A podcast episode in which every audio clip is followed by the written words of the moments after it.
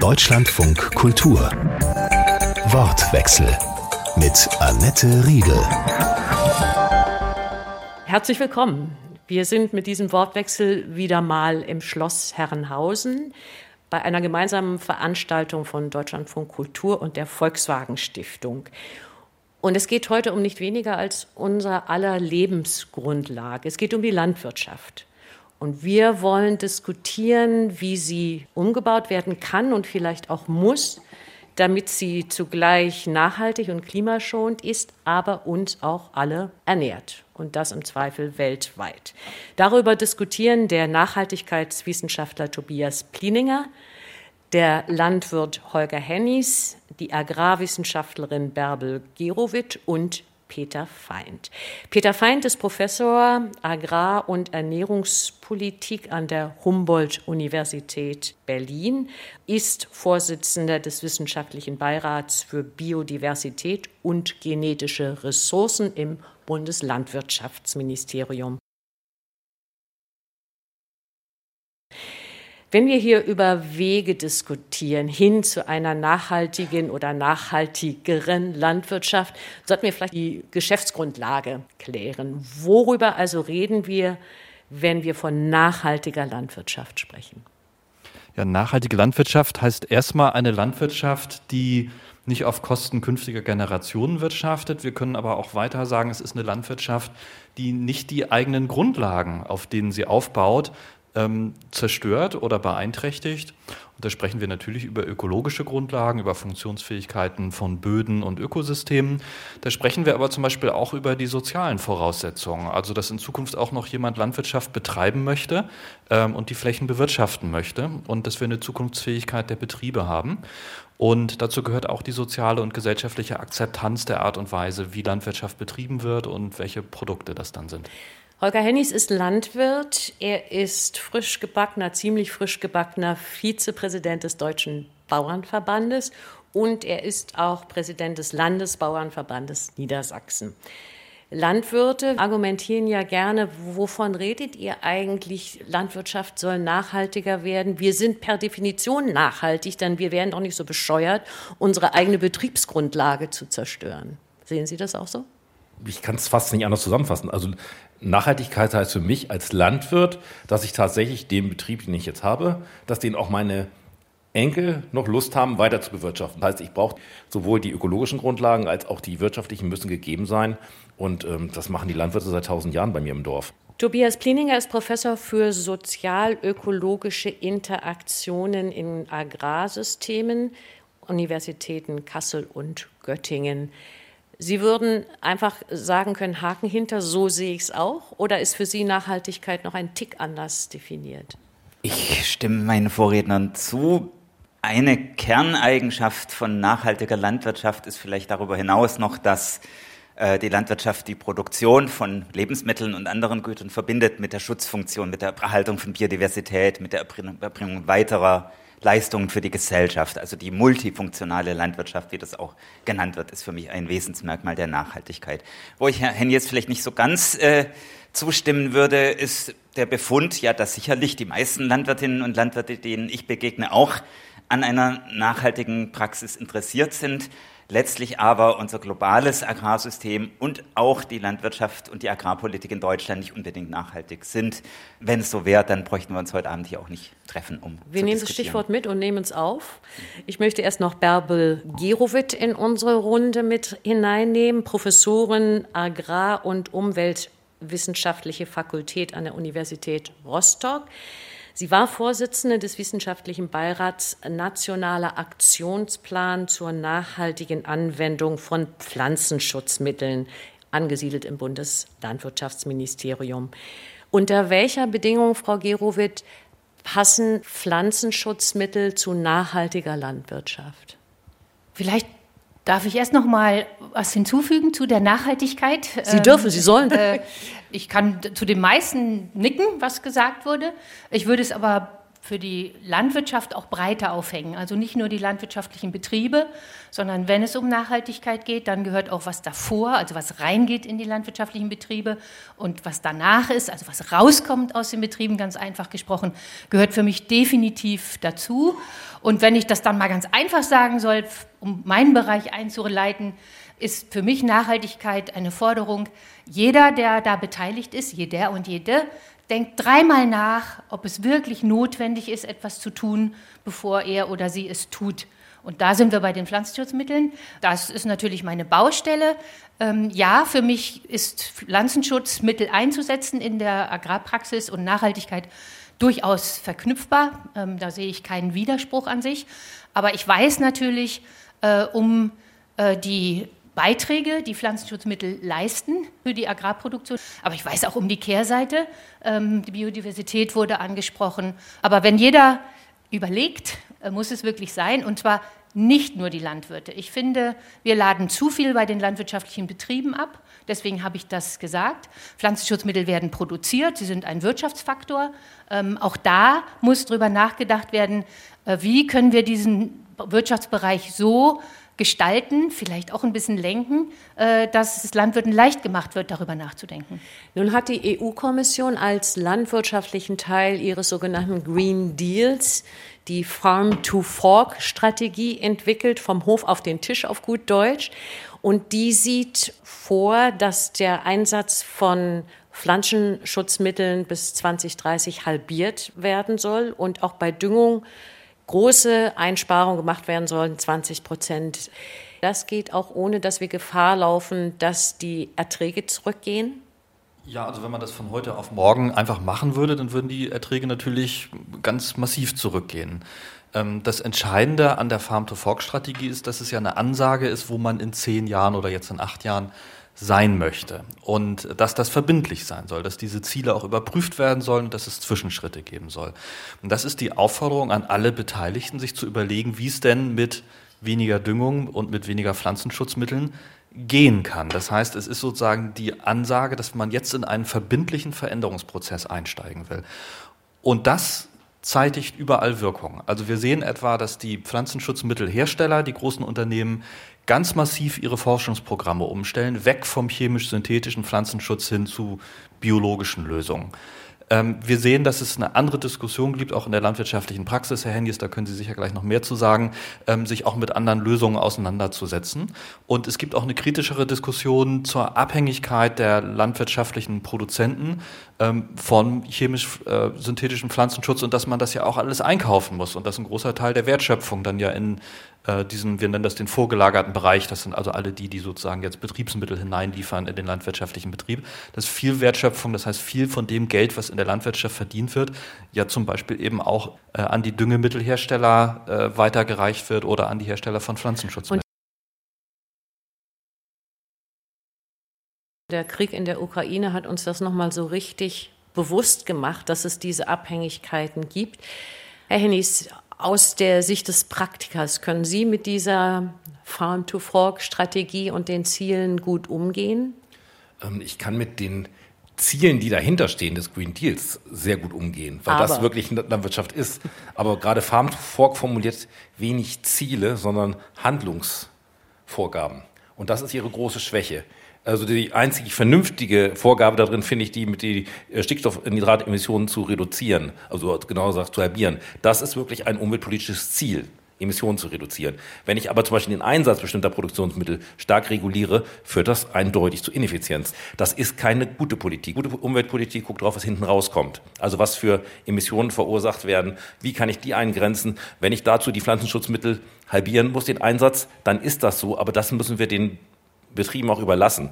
Und das Fatale bei Farm to Fork, das ist ein, ein ganz übler Zug ist, dass ich die Betriebe bestraf, äh, bestrafe, die schon mehr gemacht haben für die Umwelt, weil die hat noch eine große Flächenkomponente. Das heißt, in Niedersachsen nach den aktuellen Verordnungen rechnen wir damit, dass die Hälfte der Betriebe etwa gar keinen Pflanzenschutz mehr einsetzen darf oder in anderen Bereichen massiv extensiviert wird, die können sich überhaupt nicht wehren. Und das sind gerade die Regionen, die besonders naturschutzwürdig sind. Wenn Sie eine Region haben, ähm, wo zum Beispiel Vogelschutz angesagt ist, wo sie seit Generationen auch die Wirtschaftsweise praktiziert wird, die werden jetzt benachteiligt. Das ist der Ansatz von Faktor Fork. Das ist fatal.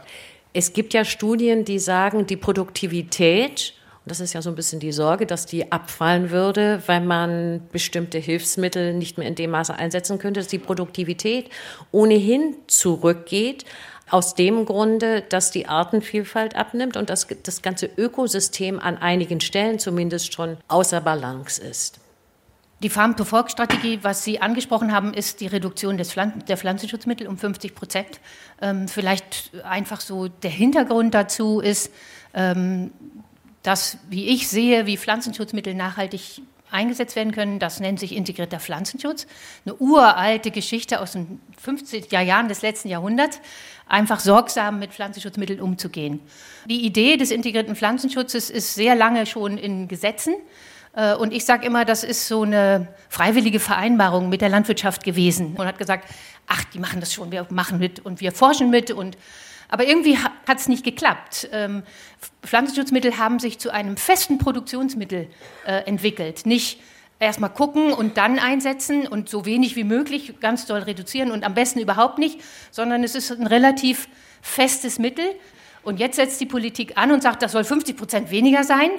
Äh, aber auf die landwirtschaftlichen Betriebe kann man nicht so einfach einwirken. Gibt es zwei Einwirkungsmöglichkeiten. Das eine ist, es werden weniger Mittel überhaupt, also Wirkstoffe zugelassen, eine Riesendiskussion. Und das andere ist, no, wir gucken mal in der Fläche, wo wir die 50 Prozent hinkriegen. Wenn 50 Prozent äh, über Flächenkulissen in Naturschutzgebieten oder anderen erreicht werden, ist das natürlich auch 50 Prozent. Ich gehe da mit Ihnen, Herr Henjes, dass in einigen Bereichen wirklich übers Ziel hinausgeschossen wird. Äh, aber die Ansätze muss man einfach so verstehen. Äh, die Landwirtschaft ist bis zu einem gewissen Grade selbst schuld, dass es jetzt so kommt, weil es einfach so äh, wenig akzeptiert wurde, dass man vorsichtiger mit Pflanzenschutzmitteln umgehen muss. Ich glaube, man kann da auch viel lernen beim Blick in die Geschichte der Umweltpolitik, auch in anderen Sektoren. Herr Feind hat die Planbarkeit angesprochen. Das ist, glaube ich, ein ganz wichtiger Faktor. Und wenn man sich in der Autoindustrie anschaut, als der Katalysator vorgeschrieben wurde und so weiter, war das Geschrei immer groß. Aber so wie ich es verstanden habe, hat eigentlich die Industrie es immer geschafft, diese Zielwerte, auch wenn sie ambitioniert waren, zu erreichen, sogar früher zu erreichen als vorgeschrieben, ohne dass äh, Industriesektoren Brunde gegangen sind. Natürlich ist ähm, Herr Henjes hat, äh, Sie haben Probleme angesprochen. Ich bin mir nicht sicher, ob es gerade bei dem Stickstoffproblem schlauere Wege gibt, wie man tatsächlich die Verantwortung auch auf einzelne Agrarbetriebe zuweisen kann für Stickstoffbelastung im Grundwasser. Mein Hauptpunkt, äh, den ich hier vielleicht aber noch machen möchte, ist, dass es geht ja nicht nur um gleichbleibende oder höhere Erträge. Es geht um eine neue Art von Landwirtschaft, die die Klimaziele der EU erreichen soll, die die Biodiversitätsstrategie Einklang bringen soll, viele andere gesellschaftliche Ziele. Und natürlich entstehen dabei Zielkonflikte. Natürlich müssen wir Abstriche machen. Aber da nützt es wenig, wenn wir nur auf einen einzelnen Parameter schauen.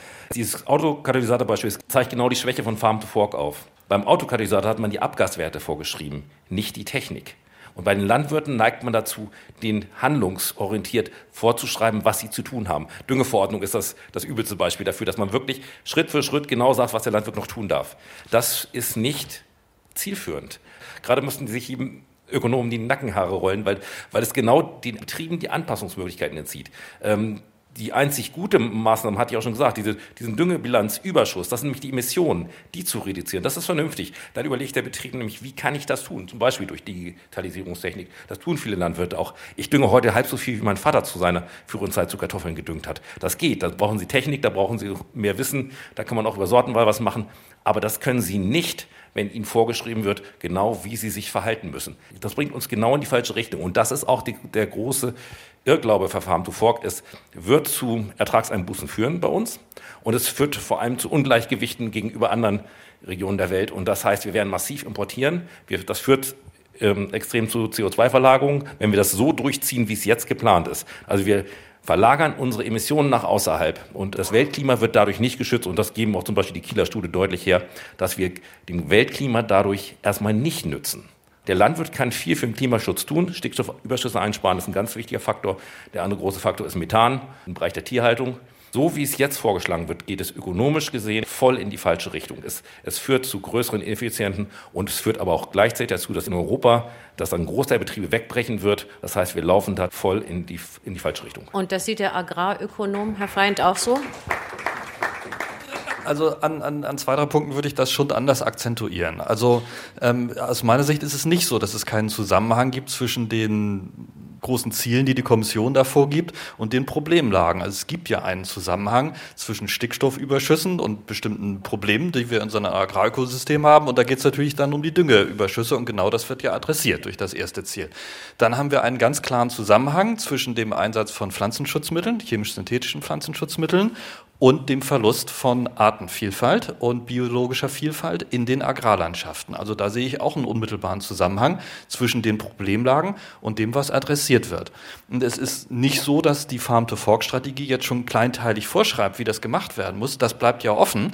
Ähm, und da müssen wir jetzt in der Umsetzung, ja, das heißt in den Regionen und auch in der, in der nationalen Umsetzung überlegen, wie wir das jetzt machen. Also konzentriert man die Reduktion jetzt eben auf Schutzgebiete, Bärbel Girowitt hat das eben angesprochen, oder macht man das in der Fläche überall gleichmäßig? Äh, Gibt es eine Verpflichtung, wie die Landwirte das machen? Welche Steuerungsinstrumente setzen wir ein? Machen wir das über Steuern und Abgaben oder machen wir es über ordnungspolitische Instrumente? Das ist ja alles noch offen. Und äh, die Art und Weise, wie wir dieses umsetzen, wird ja ganz wesentlich sein für die Frage, äh, wie die Kosten nachher verteilt werden und auch wie die Effizienzen sich verteilen. Wo Sie, glaube ich, ein ganz wichtiges Thema ansprechen, ist schon äh, das Gesamtpaket. Und da müssen wir, glaube ich, auch noch mal etwas breiter gehen, weil die äh, EU-Kommission ja gleichzeitig auch noch die Biodiversitätsstrategie veröffentlicht hat, in der wesentliche Ziele ähm, genannt werden über äh, Prozentzahlen an, an Landflächen, die äh, unter Schutz gestellt werden sollen, also wo nicht mehr oder nur noch mit bestimmten Einschränkungen produziert werden kann. Und wenn dann die Produktion aufrechterhalten werden soll auf dem bisherigen Niveau, muss man ja auf den dann verbleibenden Flächen eigentlich intensiver produzieren. Und genau das will die Farm-to-Fork-Strategie ja nicht, wo ja auch noch 25 Prozent Ökolandbau als Ziel drin stehen. Und gleichzeitig wollen wir auch noch unser Land intensiver nutzen, etwa im Rahmen der Klimastrategien, dass mehr Biomasse produziert werden soll, dass also die Wälder mehr CO2 binden sollen. Und auf der Ebene haben wir die Zielkonflikte. Und dann ist die Frage, kann ich diese Zielkonflikte jetzt lösen, indem ich sage, wir produzieren genau das Gleiche und in den genau den gleichen Mengen wie bisher? Und das können wir nicht. Das heißt, wir müssen die Diskussion hier erweitern darüber, wie wir eigentlich konsumieren, was wir konsumieren. Und dann sind wir eben bei Fragen wie Verschiebung hin von sehr stark tierbasierter hin zu stärker pflanzenbasierter Ernährung. Äh, und die Frage, wofür produzieren wir eigentlich? Also produzieren wir jetzt äh, für Tierfutter und Energiepflanzen oder produzieren wir eben unmittelbar pflanzliche Nährstoffe für die menschliche das Ernährung? Das möchte ich gerne auch noch als Diskussionspunkt aufnehmen. Wie kann man denn, wenn man vor allen Dingen um Klimaschutz geht und die Landwirtschaft ist Opfer und Täter in dem Zusammenhang, sie leidet unter Klimaveränderung, aber sie ist auch für einen Gutteil der Emissionen verantwortlich. Könnte man denn diese Reduktion auch erreichen, indem man mehr auf Digitalisierung, auf smarte Mittel in der Landwirtschaft setzt? Weil es viele gibt, die sich davon Wunderdinge versprechen, die sagen, dass man Pflanzenschutzmittel besser dosieren kann, die sagen, dass man mit Bewässerung sehr viel gezielter und ressourcenschonender umgehen kann, die sagen, dass sogar auf mechanische Art und Weise Unkraut gejätet werden kann, dass die Erntezeitpunkte optimiert werden können. Also vieles, was unter Umständen dabei helfen kann, die Ziele, über die wir jetzt schon geredet haben, zu erreichen. Wie sehen Sie das? Äh, das sehe ich äh, aus zwei Perspektiven und die eine Perspektive, die haben Sie schon gut geschildert, das ist natürlich irgendwie, das prickelt, das ist super. Da denkt man neue Techniken, denken hier an Roboter, die durch die Felder fahren, Smart Farming, wo irgend alles Mögliche entschieden wird, nicht mehr im Kopf des Landwirts, sondern durch eine künstliche Intelligenz. Äh, ja, das, da, da passiert was, aber das Aber ist bei mir auch ganz stark. Ich bin immer wieder entsetzt und frustriert, was ich denke, was wir brauchen, ist eine Ökologisierung der Landwirtschaft. Und für viele ist zwischen Digitalisierung und Ökologisierung ein Gleichheitszeichen. Und das ist wirklich nicht richtig. Wenn wir nicht vorher, vor der Digitalisierung, bei den Landwirten und Landwirtinnen erreichen, dass sie bestimmte Dinge akzeptieren, dass sie in einem Ökosystem wirtschaften und dass es an einigen Stellen an seine Grenzen kommt, dann wird die Digitalisierung auch das nicht verhindern, sondern die kann das eher noch beschleunigen, weil natürlich immer noch äh, der Betriebsleiter oder die Betriebsleiterin sagen wird, jetzt muss eben alles bekämpft werden oder nicht alles bekämpft werden. Also vorher muss die Wende im Kopf sein und dann ist die Digitalisierung, kann uns wirklich voranbringen. Aber nicht andersrum. Ich stimme Ihnen zu, es gibt fantastische Möglichkeiten in allen Bereichen der Digitalisierung, in der Agrartechnik und so weiter. Letztlich sehe ich es aber auch wie Frau Gerowit, das sind natürlich Werkzeuge, die bestimmte Trends verstärken, eben Effizienzgewinne erlauben, mehr Output bei weniger Input und so weiter, aber dadurch nicht unbedingt zu einer nachhaltigen Landwirtschaft führen, wenn man den Dingen einfach so ihren Lauf lässt. Es gibt Möglichkeiten, Agrartechniker verweisen auch darauf, dass durch Fortschritte und Roboter vielleicht auch eine weniger großflächige, eine viel diversere Landnutzung in, in Zukunft möglich sein wird. Aber das muss entwickelt werden, das muss gefördert werden, implementiert werden und bisher sehe ich das noch relativ wenig in Herr Hennis, es gibt ja sogar ähm, Ökobauern, die da eine Chance sehen. Denn das Problem, wenn man vollständig auf Pflanzenschutz verzichten will, vollständig auf Kunstdünger verzichten will, hat man erhebliche Probleme, die man bisher teilweise wirklich nur von Hand beheben kann. Und in der Digitalisierung, in den Drohnen, in den Robotern, die durchs Feld oder über dem Filmen schweben, wäre vielleicht auch da eine Chance? Also da sind die Ökobetriebe zurzeit die wirklichen Vorreiter. Ich sehe es bei mir in der Region im Zuckerrübenanbau. Im Ökolandbau, da laufen die Hackroboter. Die Digitalisierung insgesamt ist für die Landwirte in vielen Bereichen eine Chance, ihre Arbeit besser zu machen. Und aber deswegen brauchen wir die vernünftigen Zielvorgaben und nicht dieses pauschale, ähm, nur weniger ist besser, sondern wir brauchen vernünftige Zielausgaben. Was soll die Landwirtschaft zukünftig erreichen? Also auch, und da geht es dann eben wirklich um Umweltauswirkungen und beim Pflanzenschutz stimme ich Ihnen nicht zu. Also gerade wenn ich mir den Insekten an, also das vom BUND, also das ist ja nun unverdächtig, sagt Auswirkungen Pflanzenschutz beim Insektenschwund 11 Prozent. Also ist ob das dann 11 oder 15 Prozent sind oder 20. Es ist eben nicht die alleinige. Der Verlust an Lebensräumen ist das Hauptproblem. Und da müssen wir dann auch vielfältige Kulturen anbauen. Das geht natürlich dann mit Digitalisierung wahrscheinlich wieder etwas besser, als, als es bisher getan ist. Der Trend zu immer größeren, immer schwereren, immer leistungsfähigen Maschinen ähm, kann durch Digitalisierung tatsächlich geändert werden. Wie sieht es aus mit Chancen und Risiken der Gentechnik? Das ist ein schwieriges Thema. Manch einer schreit wahrscheinlich sofort auf. Manch einer sagt, das ist die Zukunft, da sind die Hoffnungen. Wir können Pflanzen züchten, die hitzeresistenter sind, die trockenheitsresistenter sind. Man denke an diesen Rekordsommer, den wir gerade haben oder der am Auslaufen ist. Wir können in Pflanzen Gifte hineinzüchten, die Schädlinge abweisen. Also wir können unglaublich viel machen, um die Produktion zu steigern, ohne gleichzeitig eben mehr Dünger oder Pflanzenschutz einzubringen. Schwieriges Thema, das haben Sie gesagt. Gentechnik als eine Züchtungsmethode. Also ich habe keine Angst vor Genen. Für mich ist das eine Züchtungsmethode. Ich schiebe mal einen Satz vorweg. Mir ist natürlich klar, dass Pflanzenzüchtung äh, der Motor von ganz vielen war, unserer ganzen landwirtschaftlichen agrarischen Entwicklung über 6000 Jahre äh, Selektion und Auslese und all das. Das ist Pflanzenzüchtung. Die Gentechnik ist dann eine weiterentwickelte, aber ganz kurze Zeiträume umfassende Züchtungsmethode. In Deutschland ähm, aber verboten. Ja, ja, in Deutschland nicht. Äh, wir haben uns äh, kollektiv dagegen entschieden, nicht nur in Deutschland, sondern in der EU. Ich denke immer ähm, Züchtungen, die äh, ein Heilsversprechen beinhalten. Dann brauchen wir dies nicht mehr und dann brauchen wir das nicht mehr. Äh, die betrachte ich ganz vorsichtig. Ich bin Phytomedizinerin, also ich befasse mich mit Organismen, die mit unseren Kulturpflanzen leben, von ihnen leben, ihnen äh, Nährstoffe wegnehmen wollen, also das alles, was da drumherum ist. Und ich sage, das gibt kein Heilversprechen. Wenn der eine weg ist, kommt der andere. Wir können mit den Züchtungsmethoden so ein klein bisschen die Nase vorn haben, äh, aber das ist nur kurz, bis die Natur reagiert. Und kurz kann fünf Jahre sein oder 50 Jahre, aber es ist alles kurz in der Natur. Also insofern denke ich, ähm, die Züchtung alleine, sei es gentechnisch, das wollen wir gerade nicht, aber wir züchten auch sehr vieles sehr ambitioniert ohne Gentechnik inzwischen in, in Europa, ähm, ist für mich zu kurz gesprungen. So gut es ist, das zu machen, es ist nur eine Komponente in dem Kanon, wie wir das, was in unserer Agrarlandschaft passiert, beeinflussen können. Aber es ist die, und das finde ich immer so erstaunlich, die allen immer sofort einfällt, weil es so einfach ist. Wir ändern einfach das Objekt. wir machen das ein bisschen resistenter oder so ein bisschen hier und da. Und dann der ganze Rest kann dann so weitergehen wie, wie bisher. Und sie wird auch eben sehr stark gefordert, weil sie, gefördert, weil sie wissenschaftlich so sehr einträchtig ist. Da kann man schicke Labore bauen und ganz tolle Sachen machen. Und weil Aber sie auch ein Wirtschaftsfaktor ist. Ist auch ein Wirtschaftsfaktor.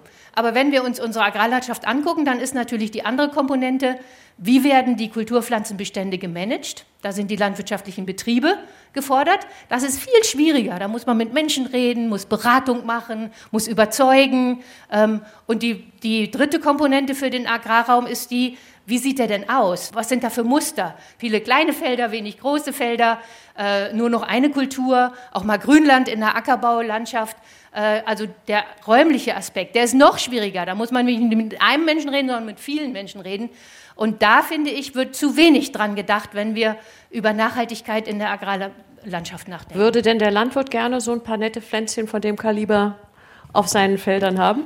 Also der Landwirt weiß ich nicht, aber Sie? genau, also ich bin ein Freund von Vielfalt. Ich habe selber 15 verschiedene Kulturen im Anbau in meiner Betriebsgemeinschaft mit vier anderen Landwirten zusammen.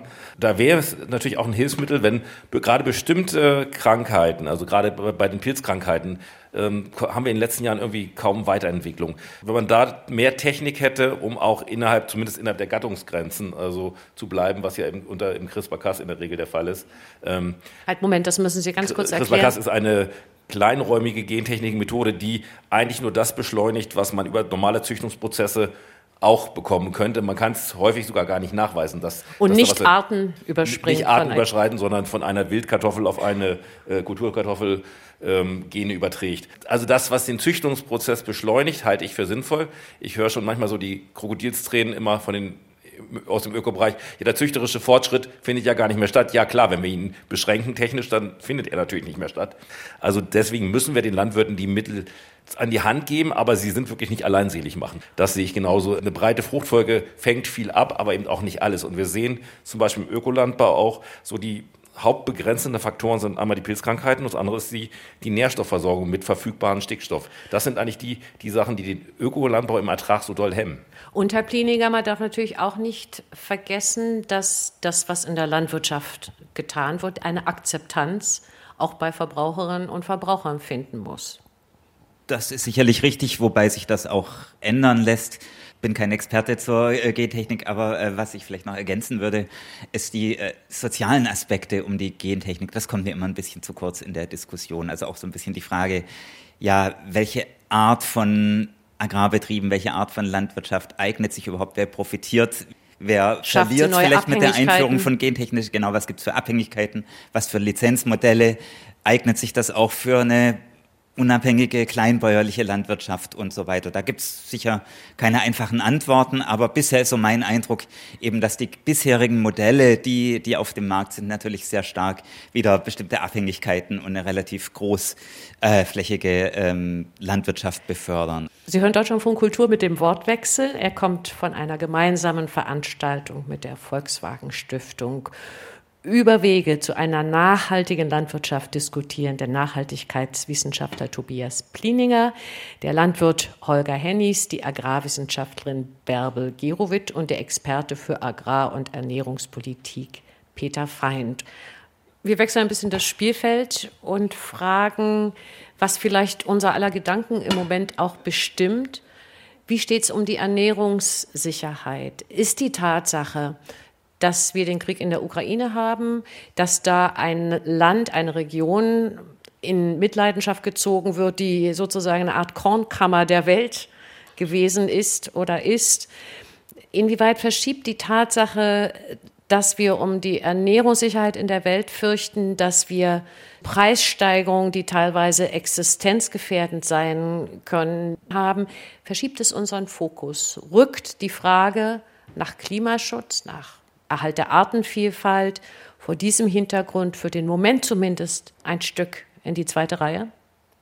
Also kurzfristig erscheint das so. Also die Auseinandersetzung, die wir jetzt haben, ist eine, die in der Agrarpolitik eigentlich seit Jahrzehnten geführt wird. Wir haben hier eigentlich verschiedene Denkweisen. Äh, auf der einen Seite haben wir einen Ansatz, der eben sehr stark auf die Produktion, die Produktivität schaut und agrarpolitische Maßnahmen vor allem dann auf die Produzenten ausrichtet. Das sehen wir auch, wenn wir uns die gemeinsame Agrarpolitik anschauen. Da geht es alles um Geldzuwendung, Unterstützung äh, für landwirtschaftliche Produzenten. Das guckt aber überhaupt nicht auf die Konsumseite oder guckt sich auch ganz wenig die Wertschöpfungskette an. Dann haben wir ein anderes Paradigma, das hat Herr Plininger vorhin schon angespielt, die Frage der anderen Funktionen der Landwirtschaft neben der Produktion, also die Bereitstellung attraktiver Landwirt Landschaften, die Bereitstellung von Landschaften, in denen es Habitate auch gibt für eine breite Artenvielfalt. Äh, und zunehmend schauen wir uns natürlich dann auch an die Klimawirkungen der Landwirtschaft. Die trägt nämlich ganz erheblich äh, zum Klimawandel bei, äh, in Deutschland, in Europa und global. Und äh, dann haben wir einen dritten Ansatz, der schaut vor allem auf die Frage, wie funktionieren eigentlich die landwirtschaftlichen Märkte. Und denen geht es dann darum, eigentlich die vielen staatlichen Interventionen in die Landwirtschaft möglichst runterzufahren, die Märkte zu liberalisieren und zu öffnen ähm, und sozusagen die Staatseingriffe dann zurückzufahren. Und was wir in den letzten Jahrzehnten gesehen haben, ist ein Kompromiss zwischen diesen drei Aspekten. Wir haben eine Agrarpolitik, die fokussiert sehr stark auf die Produzenten. Wir haben die Märkte sehr stark liberalisiert und dann haben wir versucht, mit Agrarumweltprogrammen und ähnlichen Dingen so die anderen Funktionen ein bisschen zu stabilisieren. Dieses Kompromissmodell äh, stößt jetzt sozusagen ähm, an ganz harte Grenzen, weil wir eben äh, plötzlich hier mit, mit sehr starken Erschütterungen der Märkte zu tun haben. Die Ungewissheit ist so stark, dass wir zum Beispiel in der wissenschaftlichen Diskussion auch eine starke äh, Ungewissheit haben, haben wir eigentlich jetzt schon absolute Knappheiten durch die Ausfälle jetzt in der Ukraine und in Russland und dadurch, dass ähm, weniger Düngemittel verfügbar sind global? Ähm, oder ist es ein Verteilungsproblem? Oder die Angst davor, dass es so kommt? Ja, da haben wir natürlich auch ein Erwartungsproblem. Also was derzeit sich in den Preisen widerspiegelt an den Agrarmärkten, ist natürlich auch die Erwartung von möglichen Knappheiten oder dass auch Termingeschäfte gemacht werden und ähnliches. Und natürlich dann Reaktionen von Marktteilnehmern, die die Preise nochmal zusätzlich weiter nach oben treiben.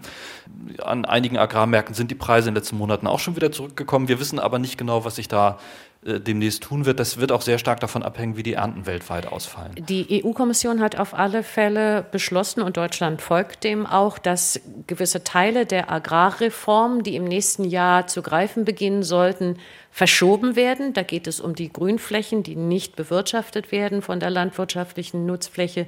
Und es geht um die Fruchtfolgen, also dass man auch zweimal hintereinander dasselbe Getreide auf demselben Feld anbauen darf. Das ist verschoben worden. Und trotzdem haben wir einen Bundeslandwirtschaftsminister, der sagt, es macht keinen Sinn, eine Krise zu bekämpfen, indem wir eine andere Krise verschärfen. Gibt es einen Zielkonflikt aus Ihrer Sicht zwischen Ernährungssicherheit hier und Klimaschutz und Artenschutz dort? Grundsätzlich ist Klimaschutz und Artenschutz, das sind zwei Seiten derselben Medaille. Also ohne Klimaschutz und ohne Bekämpfung der Klimakrise werden wir unsere Ernährungssicherheit nicht darstellen können.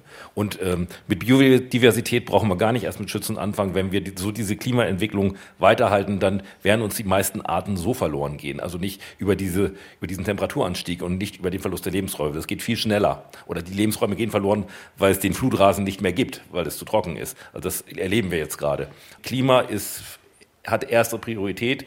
Ohne das funktioniert der ganze Rest nicht. Wenn wir die Ernährungssicherung aber für acht Milliarden Menschen nicht, nicht irgendwie dargestellt bekommen, äh, dann haben wir ein anderes Problem. Dann haben wir so massive soziale Probleme, äh, wie wir sie jetzt eben teilweise in einigen Ländern schon erleben. Also das müssen wir immer im Blick behalten, dass wir durch unsere Maßnahmen Klimaschutz machen, aber nicht gleichzeitig die Ernährungsbasis schlechter machen. Und insgesamt zeigt auch die Ukraine-Krise, was passiert, wenn Fläche auf der Welt mal wirklich knapp wird. Und wir werden spätestens, wenn wir klimaneutral werden wollen, in Deutschland und Europa, dann wird Fläche sehr, sehr knapp sein. Weil wir, brauchen eine ganze Menge land- und forstwirtschaftliche Fläche, um CO2 zu binden.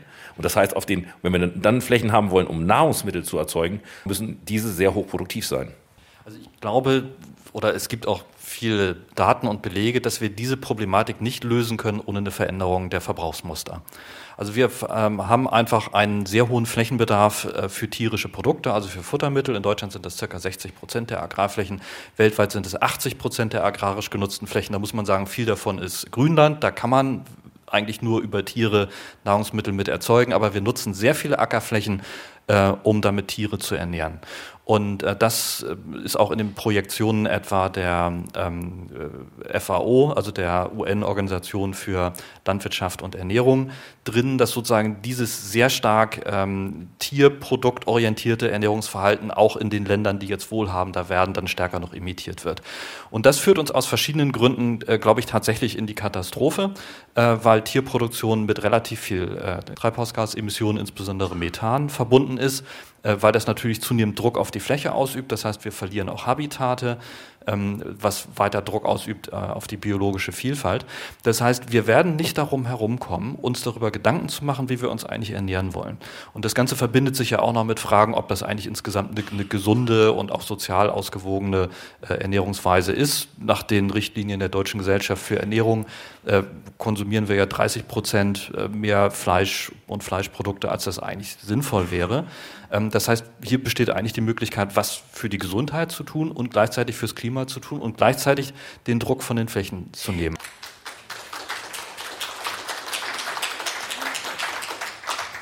Das heißt also, dass weniger Fleischkonsum äh, aufs Wunderbarste das Dilemma auflösen würde zwischen Ernährungssicherheit und Klimaschutz. Also das verschiebe ich nochmal. Ich wollte tatsächlich nochmal zu dem Punkt, der irgendwann im Raum stand, äh, die GAP-Reform, die beiden Aussetzungen, also die Fruchtfolge und äh, die ökologischen oder die Stilllegungsflächen. Und ähm, wie, wie wichtig ist das eigentlich für ähm, die Welternährung und wie wichtig ist das eigentlich für äh, die Ökologisierung unserer Systeme? Ähm, ich denke, wenn man das ein Jahr aussetzt, äh, bricht die Welt nicht zusammen. Weder die Welternährung würde zusammenbrechen, wenn man es nicht täte, äh, noch bricht jetzt die Biodiversität in diesem Jahr, wenn es keine äh, Stilllegungsflächen gibt, in einem Jahr in Deutschland zusammen.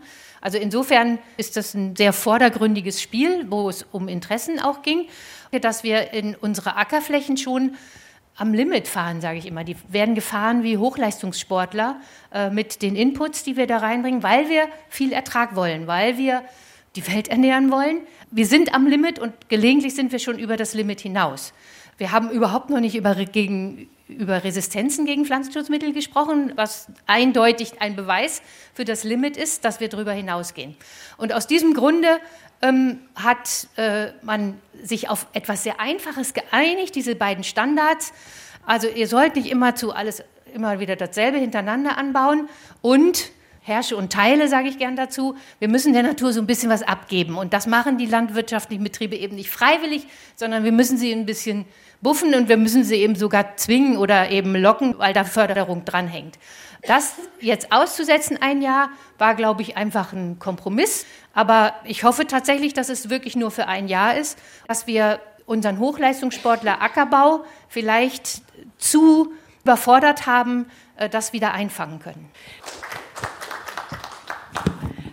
Ich lasse von dem Knochen nicht los, was den Fleischkonsum angeht. Wenn man weiß, dass ein Kilo Fleisch zu erzeugen ungefähr 160 mal mehr Fläche in Anspruch nimmt als ein Kilo Kartoffeln, dann erschließt sich das ja von selbst, dass da ein Problem ist. Die Frage ist nur, wie gehen wir mit diesem Wissen und auch die Zukunftskommission Landwirtschaft hat sich ja dementsprechend geäußert, wie gehen wir mit dem Wissen, dass es gut wäre, weniger Fleisch zu konsumieren fürs Klima, für die Gesundheit, für die Fläche, für die Böden, für eigentlich alles. Wie gehen wir damit um? Und wie kommen wir zu entsprechenden Ergebnissen? Die Zahl eben würde ich anzweifeln. Also die 160 Mal, ähm, also können wir, können wir gerne nachher mal nachrechnen. Wir recherchieren das nochmal nach. Das, ähm, es ist halt so, dass wir einen großen Teil der Lebensmittel auch bei den pflanzlichen, die wir erzeugen, eben auch nicht selber verwerten können. Also das ist auch immer das Abfallprodukte beim Weizen, zum Beispiel Weizenkleie. Sie haben Mühlenabfallprodukte, die können Sie in der Regel nur über Tiere gut verwerten. Wir haben einen Anteil von deutschlandweit etwa ein Drittel ist Grünland. Das Grünland, das können wir eben auch nur über Wiederkäuer, wo wir äh, Ernährungsflächen nur über tierische Nutzung nutzen können. Die Frage ist, wie viel menschliche Ernährung verdrängen wir dazu durch? Und ähm, dann kommt es tatsächlich wirklich auf den Verbrauch an. Es nützt nichts, sozusagen hier eine sehr hocheffiziente, auch was den Klimaschutz angeht, Tierhaltung ähm, zu verringern und dafür tierischen Lebensmittel zu importieren, wie wir gerade im Fleischbereich dazu neigen ähm, aktuell. Das bringt uns den Klimaschutz nicht näher, weil das sorgt eher zu Verlagerungseffekten.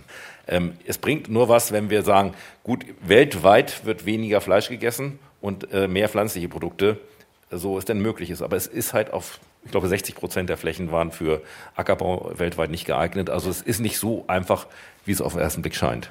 Ich glaube, im Fall von Fleisch ist die Lage schon relativ einfach, wenn auch nicht ähm, schwarz-weiß. Natürlich, Herr Hennies, Sie haben recht, es gibt Grünlandflächen, es gibt äh, Reststoffe und so weiter. Die lassen sich nicht nur durch Vieh nutzen, die sollen auch durch Vieh genutzt werden für Naturschutz, Landschaftspflege und äh, andere Zwecke. Deswegen gleichzeitig ist es sowieso, äh, denke ich, nicht äh, realistisch zu erwarten, dass in absehbarer Zeit unsere Gesellschaft auf rein pflanzenbasierte Ernährungsstile umsteigen wird. Es gab vor drei Jahren, glaube ich, so eine globale Kommission, Eat Lancet, die hat relativ viel Aufsehen erregt in der globalen Diskussion, die versucht hat, die sogenannte planetarische Diät festzulegen, also Ernährungsstile aufzuzeigen, die eben nachhaltig sind und auch gesund. Das war der Hauptpunkt, dass sie aufgezeigt haben, dass eben eine nachhaltige Diät, die viel mit Obst, Gemüse, Hülsenfrüchten und so weiter basiert, gleichzeitig eben auch eine sehr gesunde ist. Und das ist also schon die Richtung, in die es gehen muss. Und wie kommen wir dahin? Es ist nicht einfach. Ich glaube, es braucht Anreize, Mechanismen in allen Bereichen. Ein einfacher Anfang meiner Meinung nach wäre vielleicht mal so unser ganzes Förderinstrumentarium durchzuschauen. Bisher ist es ja auch so, dass wir teilweise Anreize in die entgegengesetzte Richtung geben. Milch zum Beispiel hat den ermäßigten Mehrwertsteuersatz, Hafermilch zahlt äh, den vollen Mehrwertsteuersatz und darf darüber hinaus noch nicht mal Hafermilch genannt werden. Es ist ja so, dass gerade der der Konsum an Milchprodukten, wenn ich es richtig in Erinnerung habe, auch in Deutschland eigentlich seit Jahren schon sinkt. Also im Prinzip sind diese Prozesse auch im Gang. Bei meinen Kindern, bei jungen Leuten merkt man das ganz extrem. Insofern sind das, glaube ich, auch so ein bisschen Schwellenwerte, die gerade überstiegen werden, wo sich zumindest in Deutschland meinem Eindruck nach auch viel ändern wird in den, in den nächsten Jahren. Ich denke, auch hier ist es ganz wichtig, die Verbrauchsseite mit der Produktionsseite und dann eben auch der Landschaftsseite zusammenzudenken. Und die Aussage ist ja nicht, dass man jetzt gar keine äh, tierischen Produkte mehr äh, konsumieren soll, sondern die Frage ist, wie produzieren wir die und wo produzieren wir die? Und wir haben eben äh, erhebliche Grünlandflächen in Deutschland, äh, in Drittel, weltweit ist, glaube ich, der Flächenanteil da noch größer. Und wenn wir die für die Nahrungsproduktion nutzen wollen, dann ist das am sinnvollsten, das eben über Rauffutterfresser, also Rinder, Schafe, Ziegen äh, und, und ähnliches, äh, dann zu nutzen. Das heißt, dort können wir Nahrungsmittel produzieren. Die Frage ist dann aber, wie gehen wir mit diesen Flächen um? Machen wir das, indem wir die wahnsinnig intensiv bewirtschaften und da auch noch Pflanzenschutzmittel draufhauen und auch noch richtig viel Dünger draufhauen? Ähm, oder machen wir das durch eine eher standortangepasste, vielleicht auch etwas naturnahe Bewirtschaftung.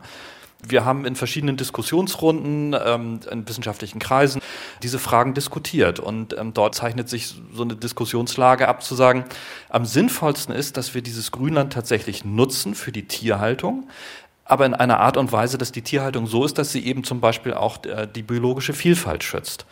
Das bedeutet natürlich, dass wir weniger, wesentlich weniger Tiere produzieren werden in Deutschland das aber mit mehr Tierwohl machen können. Das heißt, wir reagieren auch auf die aktuelle ethische Diskussion um die Frage, welche Tierhaltung wird eigentlich von der Gesellschaft akzeptiert. Und jetzt stellt sich natürlich die Frage, führt das dann nur dazu, wenn wir hier weniger Tiere produzieren, dass das dann alles importiert wird, das Fleisch und die Milch, und woanders vielleicht zu noch viel schlechteren Standards produziert wird. Und das ist der Punkt, an dem eben eine Veränderung der Produktionsweisen zusammenkommen muss mit einer äh, Veränderung der äh, Konsumform. Herr Hennig, Sie haben einen Schweinemastbetrieb. Wie schauen Sie auf das, was wir gerade diskutieren?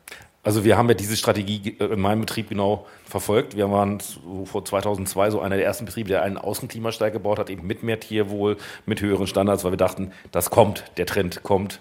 Das hat 15 Jahre gedauert, bis das überhaupt mal etwas monetär vergütet wurde. Viel zu früh gewesen. Ähm, wir haben den dann so auf 2015 umgerüstet auf ähm, Mast, auch mit, dass die Schweine auch raus dürfen, dass sie ein längeres Leben haben, das lief vermarktungsmäßig auch gut an.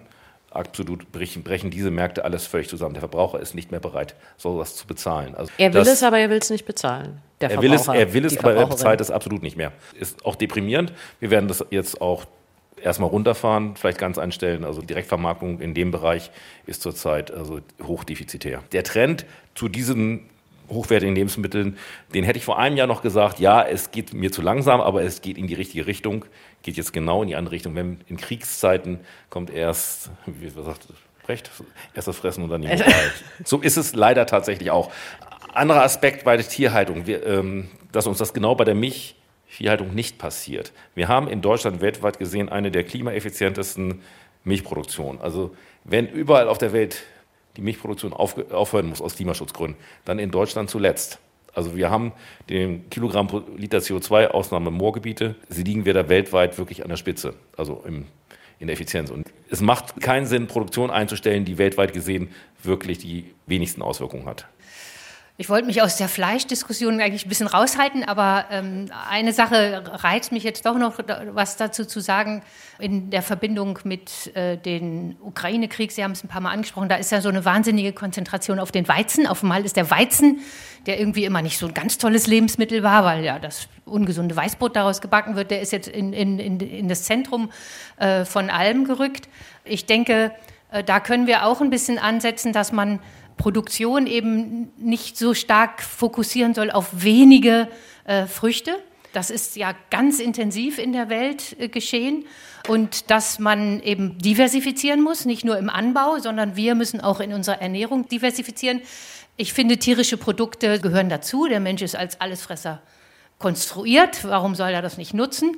Tatsächlich finde ich eine Sache auch äh, verbindend bei dem, was wir hier sa sagen wir haben ganz, oder ich habe zumindest ganz viel so Punkte gesehen, wo ich denke, ja, wir haben sehr lange über Resilienz geredet. Wir müssen irgendwie ähm, unsere Systeme ähm, in sich ruhender gestalten. Widerstandsfähiger. Aber wir müssen jetzt auch über Suffizienz reden. Also wir müssen auch darüber reden, dass wir uns einschränken.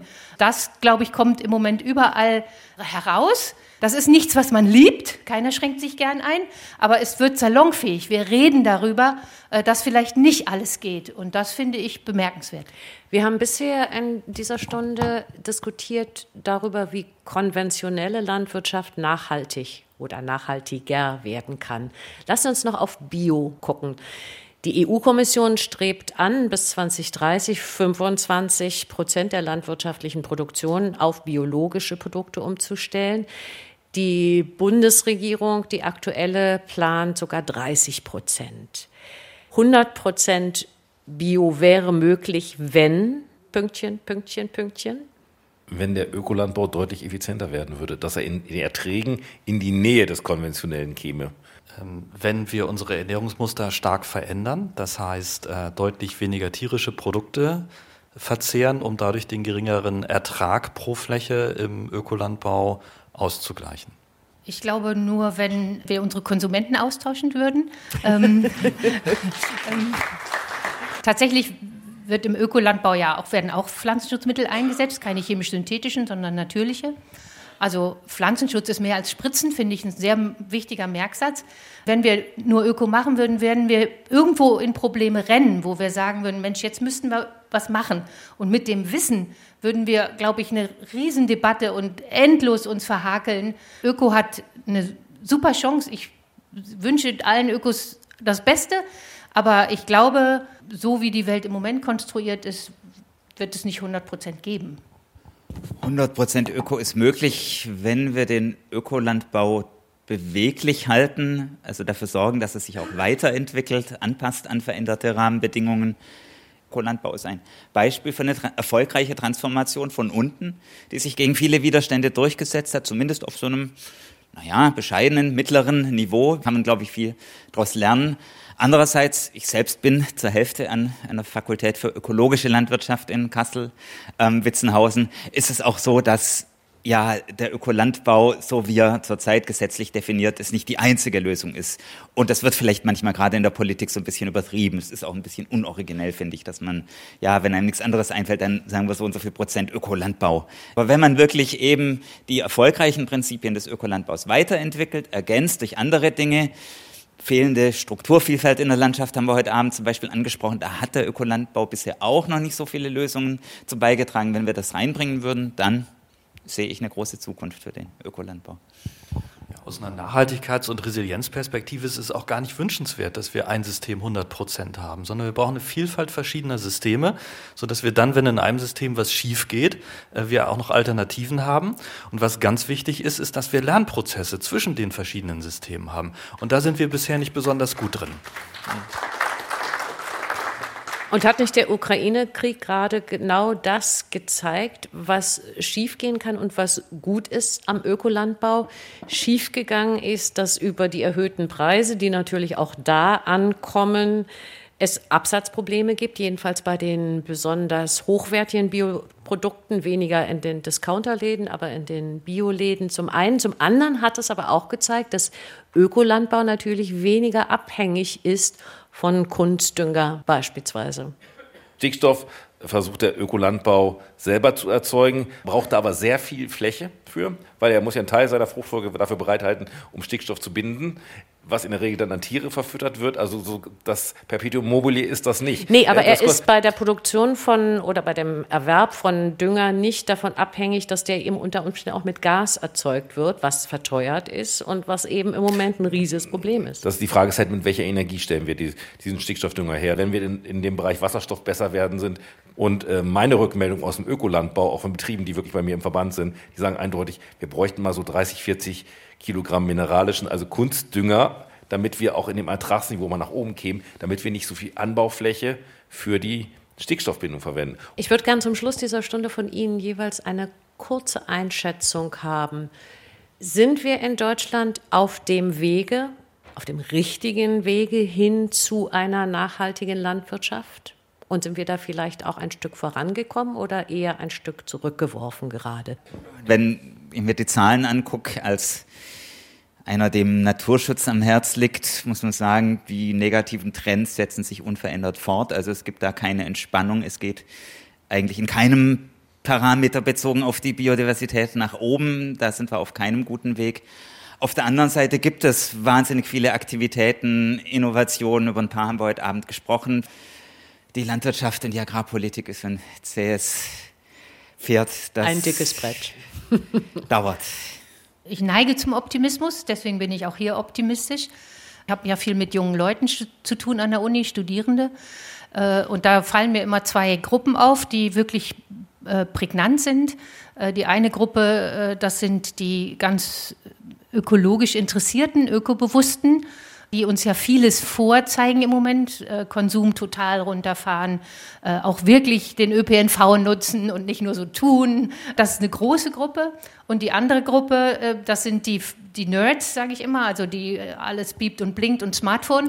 Die sind manchmal nicht so sehr an dem Ökologischen interessiert, aber wenn sich die zusammentun, gute Lösungen erarbeiten, äh, dann bin ich sehr optimistisch, dass wir weiterkommen. Tatsächlich muss das Ganze ankommen, auch bei den Landwirten, auch bei den Landwirtschaftsvertretern. Auf solche Entwicklungen setze ich sehr viel Hoffnung.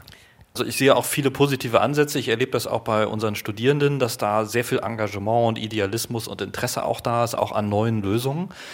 Wo es immer schwierig wird, sind zwei Punkte. Das eine ist die Frage der politisch-gesellschaftlichen Rahmenbedingungen. Immer dann, wenn es dort wirklich um harte Reformen gehen würde, sind die Besitzstandswahrungswiderstände nach wie vor enorm und es geht in sehr, sehr kleinen Schritten voran. Und das zweite ist die gesellschaftliche Aufmerksamkeit. Da gibt es dauernd die Ablenker. Und so sehe ich jetzt auch diese Diskussion um die Ökoregelungen zur Bewältigung der Ukraine-Krise. Ja, da geht dann plötzlich die ganze Aufmerksamkeit es gibt einen Riesendruck. Die Politik sagt, wir müssen irgendwas machen, dann macht man da so ein Zugeständnis. Der Blick geht weg von den großen Aufgaben und von den großen Richtungen. Das darf uns nicht passieren. Wenn man sich mal die harten Umweltfakten anguckt, Stickstoffüberschüsse, gerade in Niedersachsen, weil wir sie da ziemlich gut erheben, haben sich in den letzten fünf, sechs Jahren mehr als halbiert. Die Stickstofffrachten in die Nordsee haben endlich mal die Zielwerte flächendeckend erreicht, nicht überall, aber in der Summe sind wir da auf einem guten Weg. Auch in der Biodiversität gibt es zumindest bei einigen Leitarten ähm, auch deutliche Erfolge, was mich so positiv stimmt. Also gerade bei Artenvielfalt, weil da ist noch viel zu tun. Ähm, hier in Niedersachsen, da haben wir auch ein Verhandlungsmodell und ein echter Vertrag. Da steht nämlich nach einer Kontonummer drunter, wer es bezahlt und wohin er überweist, äh, wenn, wenn Leistungen erbracht werden. Da wird auch umgesetzt. Das dauert natürlich, wenn es partizipativ ist, länger, als einem manchmal lieb ist. Ich würde es nicht so schwarz machen, wir können das tun. Das Problem ist, wir müssen jetzt auch die vernünftigen Maßnahmen ergreifen. Je nach Gemütslage ist das Glas also halb leer beziehungsweise halb voll. Und damit sind wir auch am Ende von diesem Wortwechsel. Die Diskussion ist bei einer gemeinsamen Veranstaltung von Deutschlandfunk Kultur und der Volkswagen Stiftung entstanden. Über Wege zu einer nachhaltigen Landwirtschaft diskutierten der Nachhaltigkeitswissenschaftler Tobias Plininger, der Landwirt und Vizevorsitzende des Deutschen Bauernverbandes Holger Hennies, die Agrarwissenschaftlerin Bärbel Gerowit und der Experte für Agrar- und Ernährungspolitik Peter Feind. Ihnen allen vielen herzlichen Dank.